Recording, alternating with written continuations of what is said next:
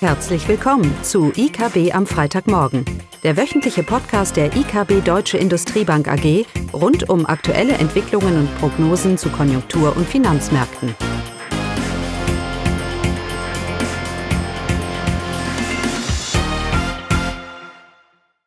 Willkommen zu IKB am Freitagmorgen, heute mit Klaus Bauknecht und mir, Eugenie Liebe.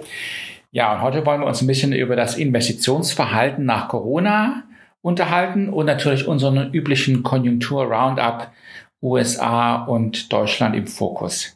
Ja, über Corona wird viel gesprochen. Corona als Katalysator im Positiven wie, wie im Negativen. Und wir sprechen von einer Krise. Das Problem ist, dass diese Krise jetzt schon sehr lange anhält und dass wir nicht mehr davon ausgehen, dass wir zu, anderen, zu der alten Normalität zurückgehen werden. Das haben wir sowieso noch nie erwartet. Aber der Gedanke, dass wir jetzt Sachen überbrücken und dass wir wieder in ruhigere Fahrwasser kommen, ja, aber dadurch, dass diese Krise jetzt schon, dieser, diese, diese Pandemie schon so lange anhält, bekommt sie mehr und mehr einen strukturellen Charakter. Ja, dass wir nachhaltige Veränderungen hier sehen werden und nicht nur im Homeoffice, ja, was wir alle wissen, oder im, äh, im Online-Shopping, sondern auch in, in ausweitenden, tiefergreifenden Bereichen, in allen Bereichen der, der, der Wirtschaft. Und da möchte ich mal diesen äh, das Thema Investitionen aufgreifen in Deutschland. Der Gedanke ist ja, dass wir sagen, dass wegen Corona wurde ein Argument gemacht, dass äh, wegen Corona kommen viele Investitionen zurück nach Deutschland. Unsicherheiten, Produktionsketten und so weiter. Das heißt, da würde man ja erwarten, dass vielleicht wir einen gewissen Investitionsboom erfahren werden oder Boost infolge von Corona, also als positiver Katalysator der Zurückführung von Produktionsketten. Das ist ein Argument, das wir eigentlich weniger teilen.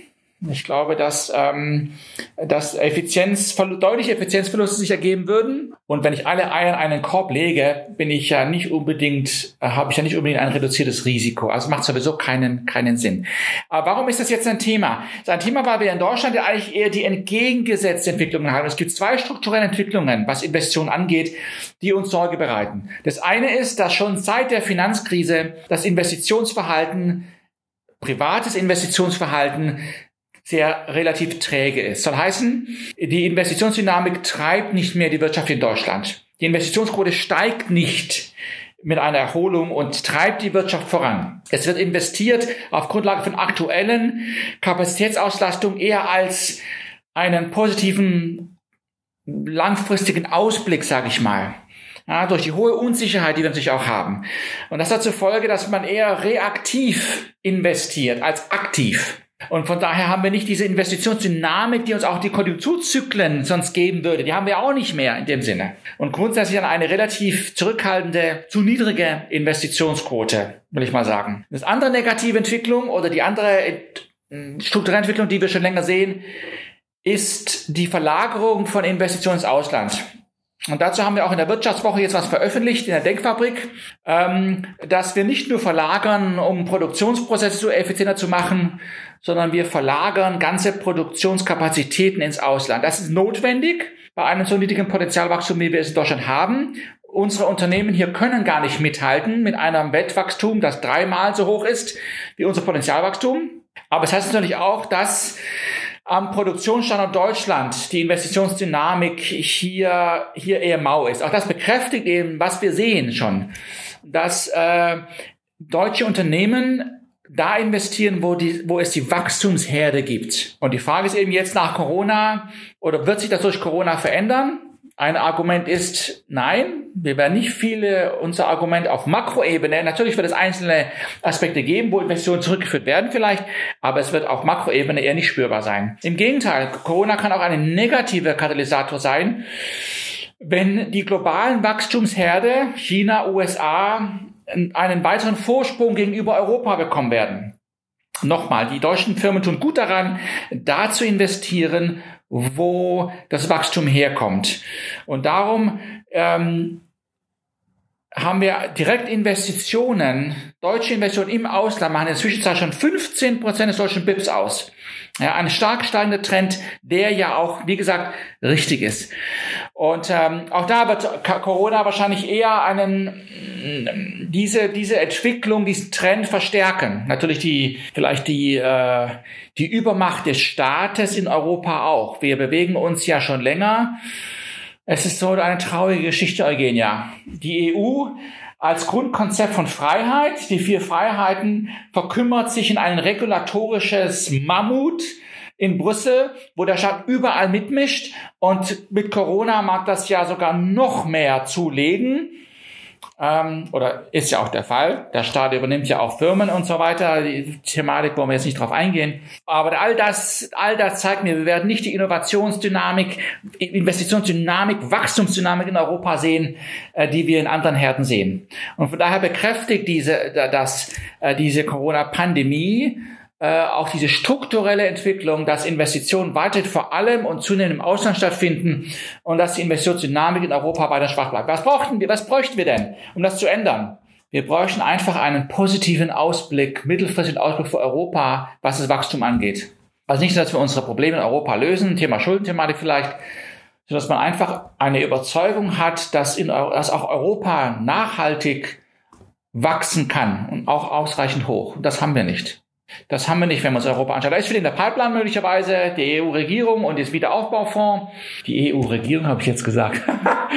die Regierungen in der EU, Wiederaufbaufonds und so weiter, aber es ist alles erst einmal Musik. Da muss man erst mal schauen, was da kommt.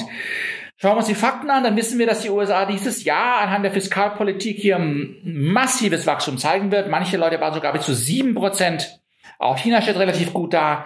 Da spielt die Musik äh, und da werden es die Investitionen, deutsche Investitionen weiterhin ziehen. Gar keine Frage. Ein Viertel aller Direktinvestitionen von deutschen Unternehmen ist übrigens weiterhin in den USA. China spielt da noch eine, äh, eine untergeordnete, eine untergeordnete Rolle. Und die Konjunkturdynamik, die wir jetzt sehen, auch mit, wegen Corona, wird diese Entwicklung weiter bekräftigen. Von den langfristigen Entwicklungen, Staatserwägungen und so weiter, ganz, ganz zu schweigen. Ja, da bin ich auch schon beim Thema so Konjunktur. Und äh, ich habe schon erwähnt, wir erwarten, dass die USA hier deutlich besser tut. Auch die Weltwirtschaft, die Prognosen werden nach oben angepasst, wegen den USA, wegen äh, China, eher weniger wegen Europa, sicherlich noch weniger wegen Deutschland, kommt Eugenia gleich nochmal drauf, drauf zu sprechen. Ansonsten ist in den USA, es bestätigt sich das auch von der Fettpolitik, was wir immer gesagt haben, dass die Geldpolitik grundsätzlich, ob das Europa ist oder ob das die USA ist, eher reaktiv agiert soll heißen, erst wenn sich dieser Inflationsanstieg, den wir erwarten, auch nachhaltig bestätigt, und da gibt es viele Fragezeichen, wird die, wird die Notenbank reagieren. Äh, das mag man als richtig ansehen, was so Risiko angeht. Wir wollen nicht den Fehler machen, den Jean-Claude Trichet gemacht hat, dass er die Zinsen anhebt, obwohl dann äh, die Europa ja in die Eurokrise gestürzt ist, ja, ähm, und äh, man sehr schnell das alles wieder umkehren musste. Aber natürlich, wir wissen alle, Geldpolitik hat einen langen intransparenten, ja, vielleicht auch ineffektiven Transmissionsmechanismus. Das heißt, wenn ich darauf warte, um es wirklich zu sehen, bevor ich agiere, dann ist natürlich die Gefahr da, dass ich überreagiere, dass, dass manche Variablen überreagieren. Also wir, ich glaube schon und ich erwarte schon, dass wir eine gewisse Übertreibung in der eigentlichen Inflationsrate auch in Europa, USA sehen werden. Ist vielleicht auch gewollt. Aber wir müssen uns bewusst sein, dass wir hier vielleicht eine gewisse Übertreibung äh, sehen werden und die auch zugelassen wird. Also kurzfristig sehen wir durchaus diesen Inflationsdruck. Manche Leute verweisen auf einen Catch-up-Effekt. Das würde ich auch, würde ich auch unter, unterstützen, auch wenn Jetzt, wir auf Deutschland sprechen kommen, Eugenia, so die Realwirtschaft Deutschland, die Konjunktur, sehen wir da auch gewisse äh, äh, Inflationstendenzen schon oder wie ist das Bild? Erzähl mir mal. Genau, äh, zur Inflation kommen wir auch gleich. Ähm, zuerst sind ja ein paar äh, Daten zur deutschen Industrie herausgekommen. Äh, wie Klaus schon erwähnt hat, wir beobachten ja ähm, eine Entspannung der wirtschaftlichen Lage in der Welt, also vor allem durch, äh, durch die USA und auch äh, durch Asien. Und das wirkt sich positiv jetzt auf die deutschen Exporte aus. Ähm, da sehen wir im Februar einen Anstieg und auch die Auftragsbücher der deutschen Industrie fühlen sich gut. Wir haben bereits letzte Woche äh, gesehen, dass die Auftragseingänge in Deutschland ähm, jetzt zum neunten Mal in Folge angestiegen sind und das Vorkrisenniveau nicht nur erreicht äh, haben, sondern um 15 Prozent überschritten haben. Ja, deswegen war das äh, überraschend, als die Zahlen für die ähm, Industrieproduktion herausgekommen äh, sind. Und ähm, ja, im Februar ist die Produktion um 1,6 Prozent äh, zum Vormonat gefallen. Und hier scheint es jetzt nicht die Nachfrageseite zu sein, die äh, für den äh, Rückgänge zuständig äh, sind, sondern es sind die Lieferengpässe, die Industrieproduktion belasten. Der Bottleneck entsteht bei der Versorgung der Industrie mit Vorprodukten. Hier spielen auch die logistische Schwierigkeiten eine Rolle, wie Transportkapazitäten. Ja, das führt eben dazu, dass die Produktion oder das, ähm, äh, das genau Produktion äh, ähm, nicht wirklich mitkommt und äh, nicht durch die verbesserte Lage bei den Auftragseingängen davon profitiert. Genau, aber die, die Nachfrage ist ja nicht höher als vor Corona. Das heißt, wir haben Aufholeffekte. Genau. Und wir haben vielleicht Produktionsketten, die jetzt nicht so effizient sind wegen Lockdown-Maßnahmen, wobei das eher äh, wahrscheinlich die Dienstleistung als das produzierende Gewerbe angeht. Das heißt, diese, dieser Inflationsdruck, diese Engpässe kann eigentlich nur ein temporäres Phänomen sein, oder? Ja, genau, das erwarten wir. Äh, die Inflation äh, ist ja angestiegen im, äh, im März. Äh, wir sind jetzt bei 1,7 Prozent. Genau, die Frage ist, äh, wie nachhaltig dieser Effekt sein wird. Genau, das, das sehen wir eher, also da sehe ich jetzt nicht so das große Argument. Ähm, auch weil natürlich so zweitrudende Effekte über Lohnsteigerungen auch in Europa eher, eher überschaubar sind. Aber ein Gedanke, wenn man sich so anschaut, die Europa läuft heiß, die Geldpolitik läuft heiß und die Fiskalpolitik läuft heiß. Viele von den Ausgaben, auch dieser Wiederaufbaufonds, die werden erst nächstes Jahr und wenn man sich mal Spanien, Italien anschaut, was die so planen Ausgaben, dann ist das 2022, 2023, wo dieses Geld wirklich reinfließt in die Wirtschaft, die ganzen Investitionen und so weiter. Da muss man sich fragen, ob es dann eigentlich wirklich Sinn macht, dann diese, diese, diese Nachfragestimulierung zu sehen. Von daher glaube ich schon, dass wir eine gewisse Überhitzung, Übertreibung hier äh, äh, sehen könnten. Nächstes Jahr soll die Inflation vielleicht wieder ein bisschen runterkommen, ja, nachdem wir diese Basiseffekte und Eugen ja gesagt hat, diese Engpässe jetzt kurzfristig äh, äh, verarbeitet haben.